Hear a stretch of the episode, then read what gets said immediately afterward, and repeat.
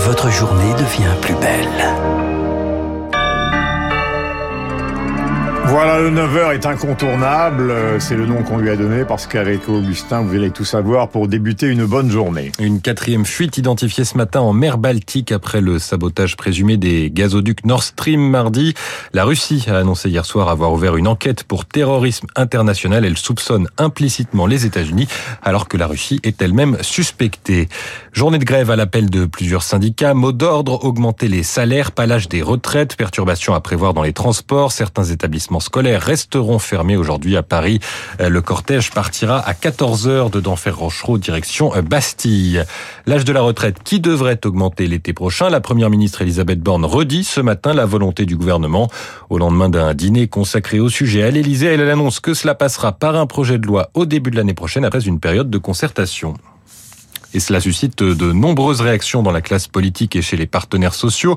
Euh, Geoffroy Roux de Bézieux, euh, président du MEDEF sur France Info, est satisfait. On a fait deux ans de concertation il y a trois ans sur une autre réforme, c'est vrai, mais dont certains paramètres étaient déjà sur la table.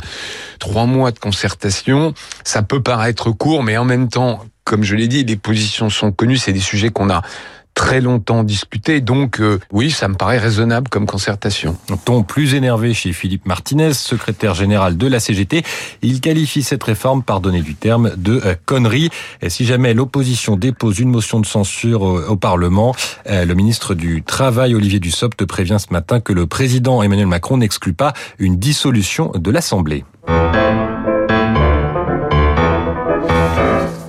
Le choix culturel est au Palais Galliera à Paris. On parle beaucoup de la mode actuellement puisque c'est la Fashion Week. Il y a eu une magnifique donc euh, présentation de la collection d'or inspirée avec des noirs profonds de Catherine de Médicis. C'était il y a deux jours. On en parle dans les journaux un peu partout. Que se passe-t-il à Galliera? Eh bien, il y a une autre inspiration de la mode d'aujourd'hui euh, qui est mise à l'honneur. C'est Frida Kahlo. Euh, Frida Kahlo, au-delà des apparences, la peintre mexicaine handicapée, communiste, féministe est aujourd'hui devenue une icône. C'est certain chez certains et certaines. Là, on découvre son intimité à travers ses tenues et ses objets, comment toute sa vie était consacrée à la réappropriation de son corps mutilé par un grave accident de la circulation. À la fois, voilà, elle était dans un bus, il y a un tramway qui est rentré dans le bus, à la fois dans ses autoportraits, mais aussi avec son habillement. Le meilleur exemple, c'est une série de corsets médicaux qu'elle a décorés, qui sont peints. Myrène Arsalous, présidente du musée tout de suite, on pense à la souffrance, à cette cage qu'il devait porter, mais d'autre part, on comprend aussi que c'était un outil absolument indispensable pour qu'elle puisse tenir, et que finalement, ça finit par être euh, un autre outil d'expression, de la même façon qu'il s'exprime euh, sur ses toiles, elle s'exprime sur ses corsets, qui deviennent à la fois un vêtement et une œuvre d'art. Au rez-de-chaussée, on découvre des créations contemporaines inspirées par Frida Kahlo, notamment ces fameux corsets avec, euh, par exemple, un étonnant corset ceinture Givenchy ou un corset en cuir noir Dior qui transforme l'instrument de contrainte en armure. À découvrir jusqu'au 5 mars au Palais Galliera à Paris. La bourse avec placementdirect.fr Assurance vie et épargne retraite en ligne à frais réduits. Et on retrouve ce matin Marjorie Ancelot d'Investir le Journal des Finances. Bonjour Marjorie, quelle tendance à l'ouverture? Bonjour Grand Augustin. Eh bien, c'est clair, hein, c'est reparti pour la baisse. Moins 0,6% pour le CAC 40 à 5728 points.